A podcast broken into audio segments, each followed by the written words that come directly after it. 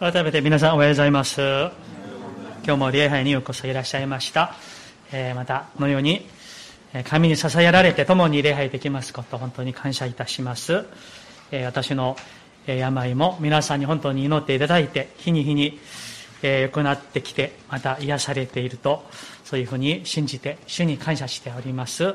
続けて、えお祈りいただけたらと思います。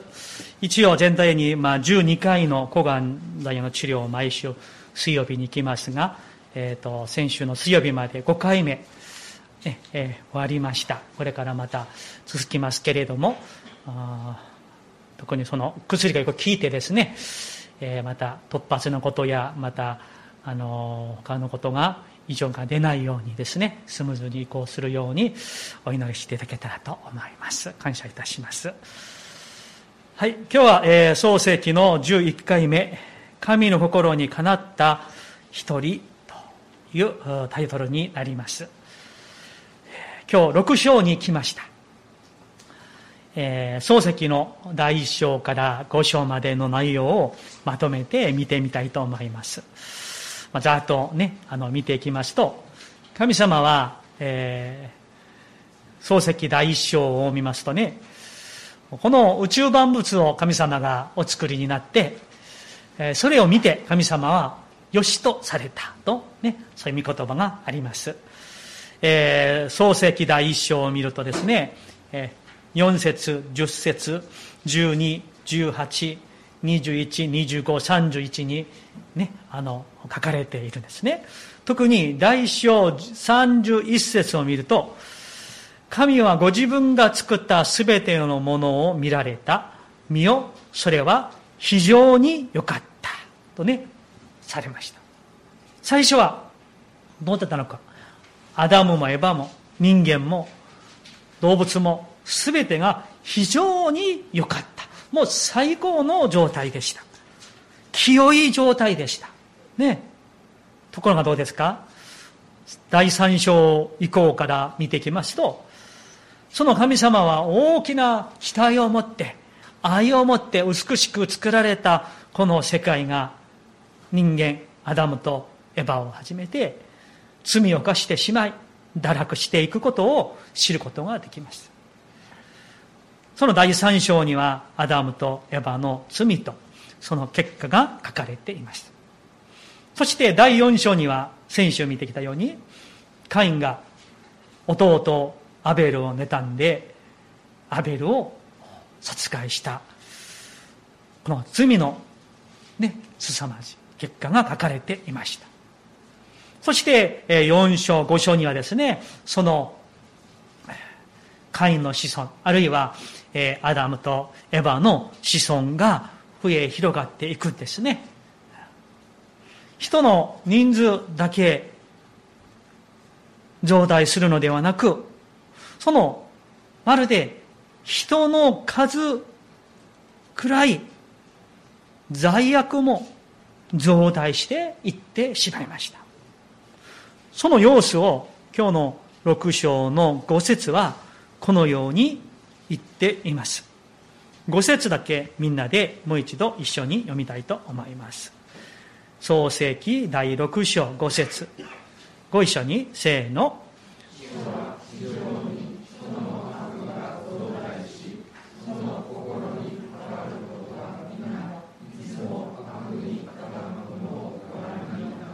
アーメン。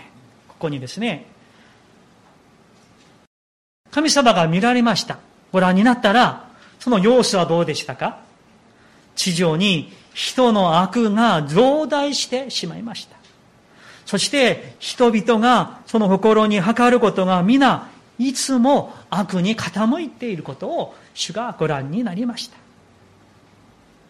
今日、この6章の5節から9節を中心にしてですね、この世界の状態、そしてそれをご覧になる神様の心、そこでののは、この三つのことを通して、この2021年を生きている私たち、この日本のクリスチャンに語ってくださる神のメッセージを共にお受けしていきたいと。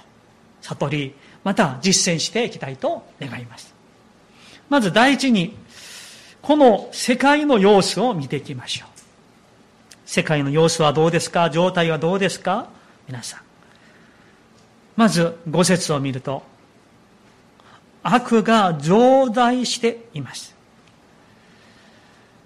神様が作られて非常に良かったと。ね。その世界は、地上は堕落してしまいました。善で満ちているのではなく、悪で満ちていました。悪でいっぱいでした。罪の結果は悪ですね。そしてその悪は、あちらからこっちへ、こちらからあっちへ、この人からあの人へ、この集団からあの集団へ移っていきますね。そして、この5節とですね、6節をよく見てみますとね、一つ知ることができる事実が一つあるんですよ。この悪というものは、おのずと移るものではないんです。まるでですね、あの、このコロナウイルスが人から人へ移るのと似ていて、悪というものは人から人へ、あるいは集団から集団へ移るということなんです。人の悪が増大するんです悪だけ存在するんじゃなくて、人を通して悪が生じて、人を通して悪が増大して移っていってしまうということなんです。私たちはそれをすでにもう経験を通して知っています悪は、例えば私から他の人へ、他の人からまた他の人へ、あるいは他の人から私へ、そういうふうに人を通して悪は移るんですよね。カインの罪はその子孫に、レメクに移るんですよ。そしてそれが増大していく、増殖していくわけなんですね。ここで私たちは立ち止まって、自分自身の様子を顧みたいと願います。私たちは、いや、まず自分自身は、私は、果たして善と性を移る人なのか。良い影響力を与えている人なのか。家庭に教会の兄弟姉妹たちに町に私を知っている人々に善を神の心を性を良い影響力を与えて及ぼして移している人なのか。それを顧みたいと思うんですよ。果たして私は何を移してきたんだろうか今まで。もちろん私たちはみんなですね、完璧な人にはなれないんですよ。この地上にいる限りは。天国にいたらまあね、完璧な人になりますね。罪を知らない、犯さない人になります。しかし、大事なのは、自分の罪や自分の悪を悟って、それを悔い改めて、立ち返って、今日、それを、まあ、中心に話をしますけれども、神の心にかなった生き方をする、それが大事です。その心を神様が知ってくださって、憐れんでくださって、道からを表してくださって、戦って勝利できるように、主が助けてくださるんです。それが、罪との戦いの道であり、成果の道であり、美しい信仰の道なんです。さて、この、えー、5節、6節を見てみますと、悪が、人の悪が増大していくときに、その様子が、それをもうちょっと詳しく具体的に描いているのが、その次ですね、五節の。その心に測ることが皆、いつも悪に傾くとあります。その心は誰の心でしょう？人の心ですね。人の心に測ることが皆いつも悪いんです。もう悪に傾いているんですね。ここに注目したい言葉は、心という言葉ですよ。心。心はですね、単なる思いとか感情の場所だけではなく、それを含めて、知性と意志、知性と意志の場所なんですね、心は。だから、心に測ることというものは、ただ考えることとか感情だけではなく、そこにその人の意志がある。その意志がもう悪い、悪である。そしてその意志が悪いから当然その結果として悪い行いがもう現れてしまうということだ。そしてこの世の様子を11節はこのように話をしています。えー、今日読んでないんですけれども、えー、11節を一緒に読みたいと思います。11節いいですか？一緒に読みますね。せーの。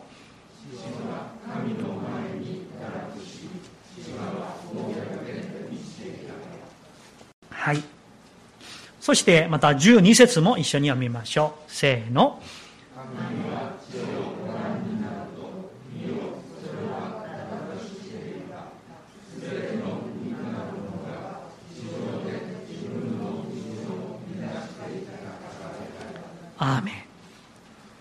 こにですね、その血は、血は単なるこの血だけじゃないですね。血とそこにあるすべてのものですね。人間や人間が作った文化、風習、すべてが堕落してしまいました。この日本語の聖書は堕落という、まあ、おとなしい表現をしていますが、もう簡単に言いますと、もう腐っているという意味なんです。腐敗の意味なんです。もう腐って腐って神様に嫌われる状態になっているこの地上人間の状態なんです。そして最も大事な言葉はその堕落腐敗は神の前にという言葉なんですよ。11節を見るとですね、地は神の前に堕落しとありますね。神の前に。神の前にこの言葉に注目してください。罪というものは何なのか改めて教えられますね。罪は皆さん神の前にそこでの堕落。神の前に罪を犯すということなんですね。だから皆さん私たちが道徳的にえー、日本的に法律的にいいか悪いか正しいか正しくないか。もちろんそれも大事ですけどそのそれを乗り越えてそれ以上に私は果たして神の前に正しいかどうかそれを常に問わなければならないと思うんですよ。神の前に私は正しい人なのかどうか。神の前に私は清いかどうか。人の目じゃないんですよ。道徳的じゃないんですよ。神の前に私がどうか、それを根本的に問うて答える、その道が信仰なんです。神の前に、神の目の前に自分自身の様子を照らしていただいて、それが記憶ない。としたら、それを改める。立ち返る。それが信仰の道ではないでしょうか、皆さん。そして、私たちはその道を通して、本当に神の父なる神様が子供として日々生まれ変わることなんです。そこの神の前にと関係なく、いくらマナーが良くていい人であって、ね、一生ね、もう、あの、法律を犯したことは一度もない、何の問題のない人だとしても、神の前にと関係なければ、それはそれで終わってしまうということなんです。皆さん、クリスチャンになること、信仰を持つということは、単純にいい人になるのが目的ではないんです。それは当たり前のものであって。信仰を持つということは、道徳的に人に非難されることのない人になるためのイエス・キリストの十字架があるわけではないんです。マナーある人、品格のある人、優しい人になるために十字架があるわけではない。あるいは信仰は人と比べて、いや、私はあの人よりはマシだとか、ね。あの人よりはいい、あるいは悪い、立派だ、そうではない。それも信仰ではないんですね。それは単なる人間の思いに過ぎないことであって、神の心と神の目とは関係のないものになってしまう。じゃあな、それはね、信号なくてもできるものですね。いい人になること、マナーある人、優しい人、親切な人。それは信仰なくても、神なくても、十字架なくても、いくらでもできるわけなんですよ。信仰は、それらを乗り越えて、神の前に生きることなんです。道徳より法律より文化的な価値より人々の視線よりそれよりもっと高い価値神の心にかなった生き方をすることそれが信仰なんです私たちはここに到達しなければならないんですこの世的にいい人になることを、それを乗り越えて、もっと尊い価値である神の心にかなった生き方。今日のノアのようにそれが我々の人生の目標として欲しいわけなんですさてこのような世界を地をご覧になった神の心に向けていきたいと思います。6節をね今日の6節一緒に読みたいと思います。6節。せーの。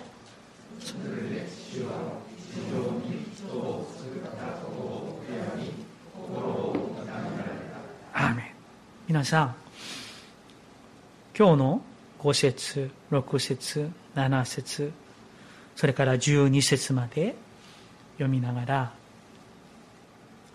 神様は最初に作って非常に良かったと言われたその世界が人の悪が増大して堕落して満たされていることを見て神様は地上に人を作ったことを悔やまれました。心を痛められました。私たちはここでですね神の絶望を感じます神の絶望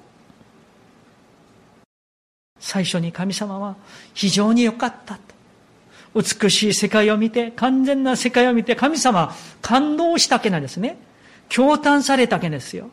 とっても喜んで満足しておられたあの世界が。人間も世界も全てが腐っていました。堕落していました。測ることが全て悪に傾いていました。人々は自分の道を乱していました。自分の道を乱している言葉はね、もう無法転化みたいな表現なんです。腐っていました。暴虐で満ちていました。このような世界をご覧になった神様がどうして絶望せずにいられるでしょう皆さん。この世界は神には絶望であり悲劇であり悲しみであり痛みなんです。今日のこの漱石六書のこの部分を読む読者の私たちに今日の御言葉は皆さんも神のようなこの悔やみ痛みをその心を読み取ってほしいと促しているんですよ皆さん皆さんどうですか？神の悔やみその悲しみ痛み絶望が感じられるんでしょうか？そして神様はここまでしなければならなかった。せざるを得なかった。それが7節ですね。7節一緒に読みたいと思います。7節ご一緒に。はい。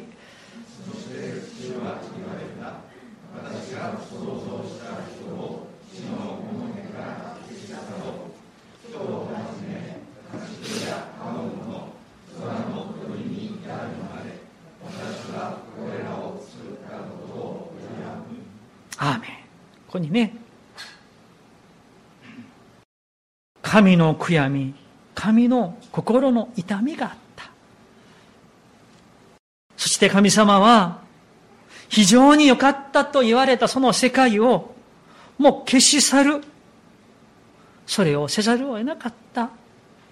その堕落の様子、神の絶望、悔やみ、心の痛み、悲しみ、苦しみ。それを今日私たちは、神に、神の心に共感したいんですよ、皆さん。共に感じたいんです。今日の御言葉を読みながら、そして今のこの世界を見ながら、世の堕落や悪が増大することに対して、悔やみ、心を痛める、絶望を共に感じる私たちでありたいんですよ。私たちは、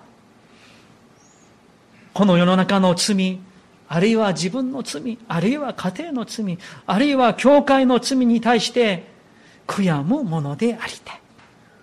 心を痛めるものでありたいんですよ。苦しむものでありたいんです。いや、もう叫ぶものでありたい。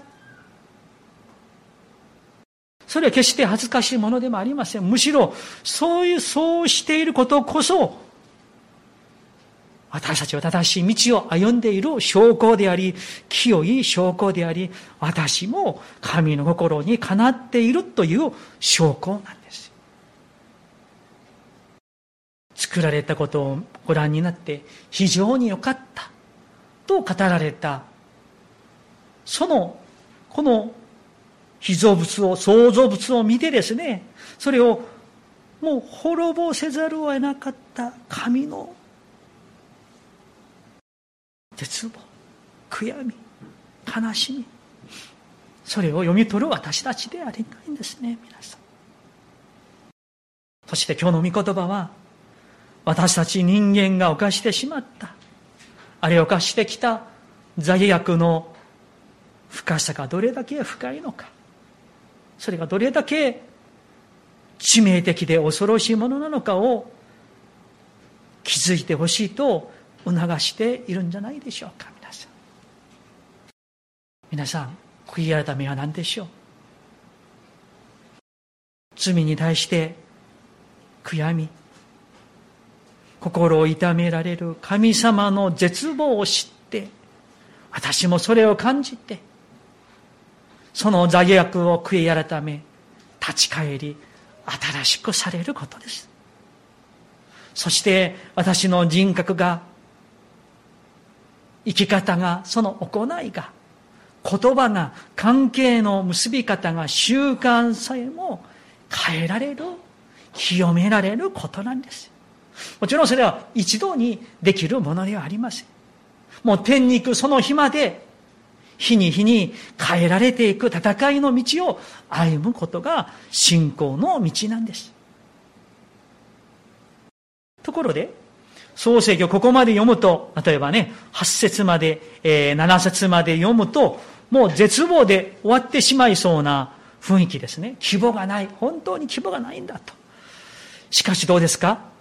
この漱石は、この堕落したこの世界の中で私たちに希望を語っているんですよ、皆さん。それが8節8節の最初の言葉は何ですか？しかしですね。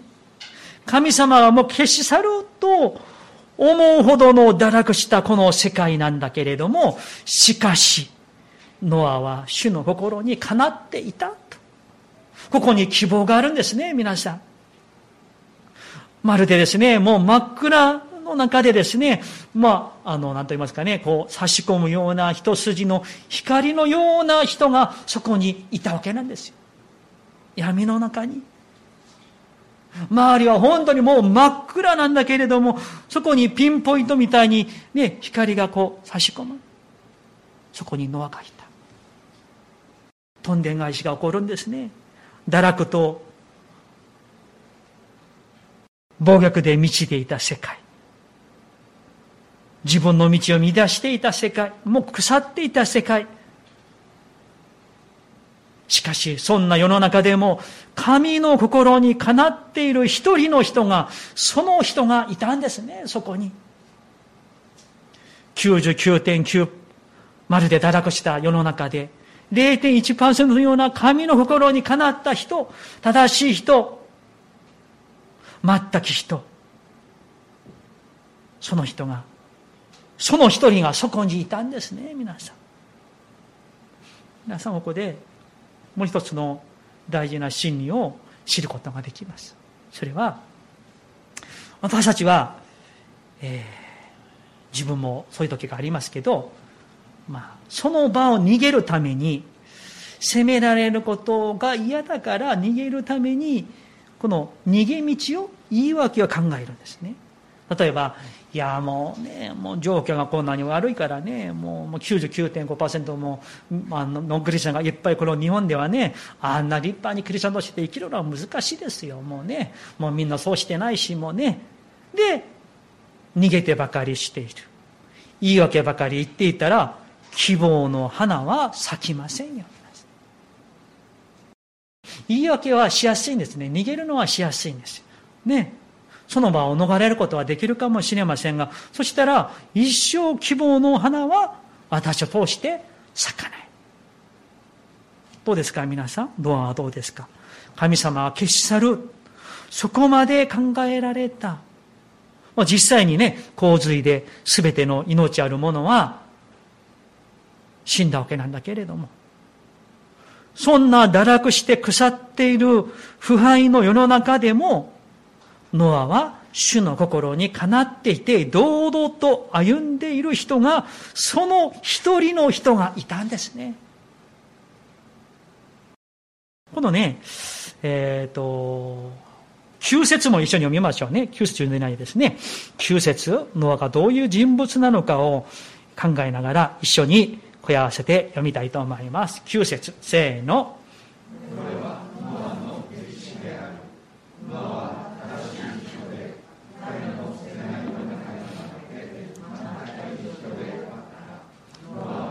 神と共に歩んだ。アーメン。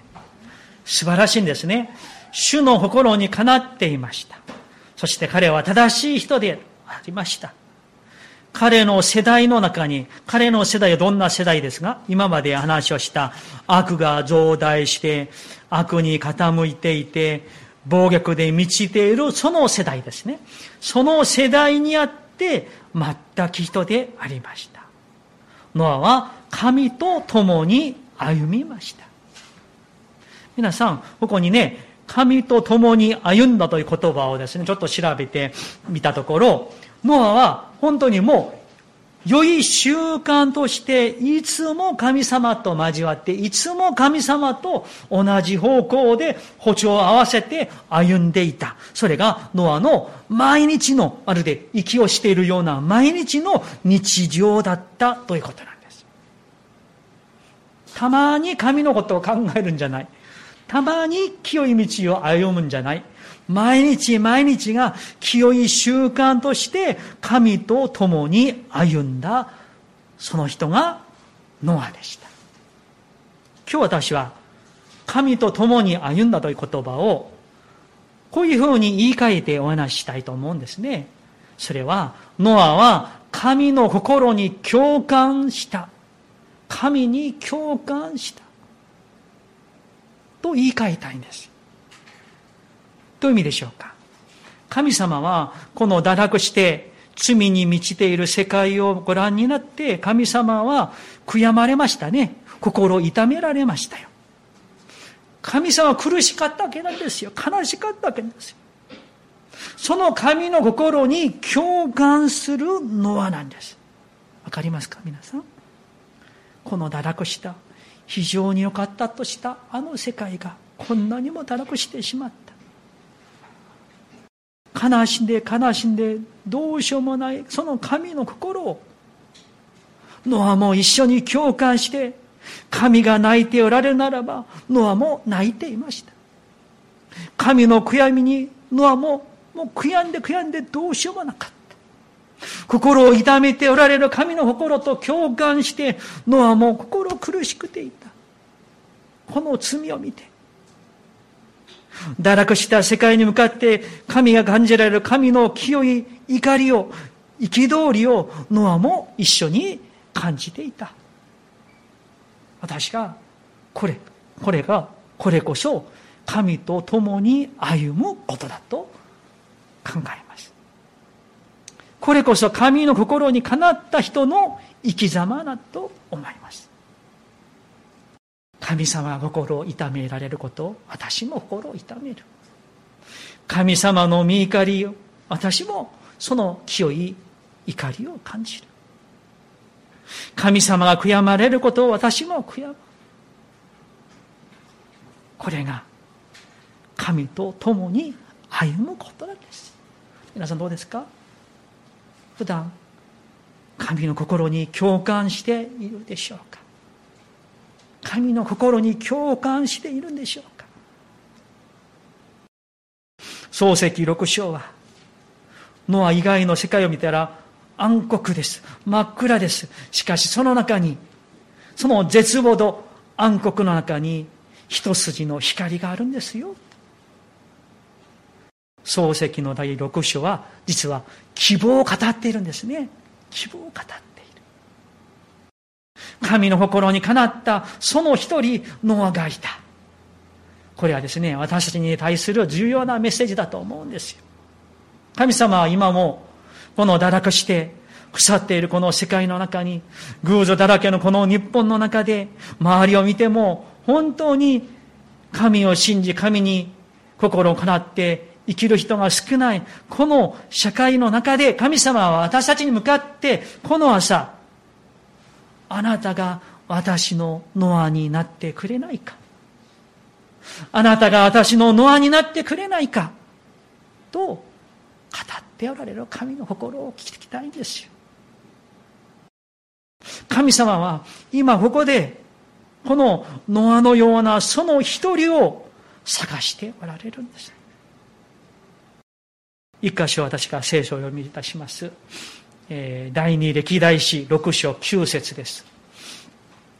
主はその御命をもって全地を隅々まで見渡し、その心がご自分と全く一つになっている人々に道からを表してくださるのです。もう一度お読みします。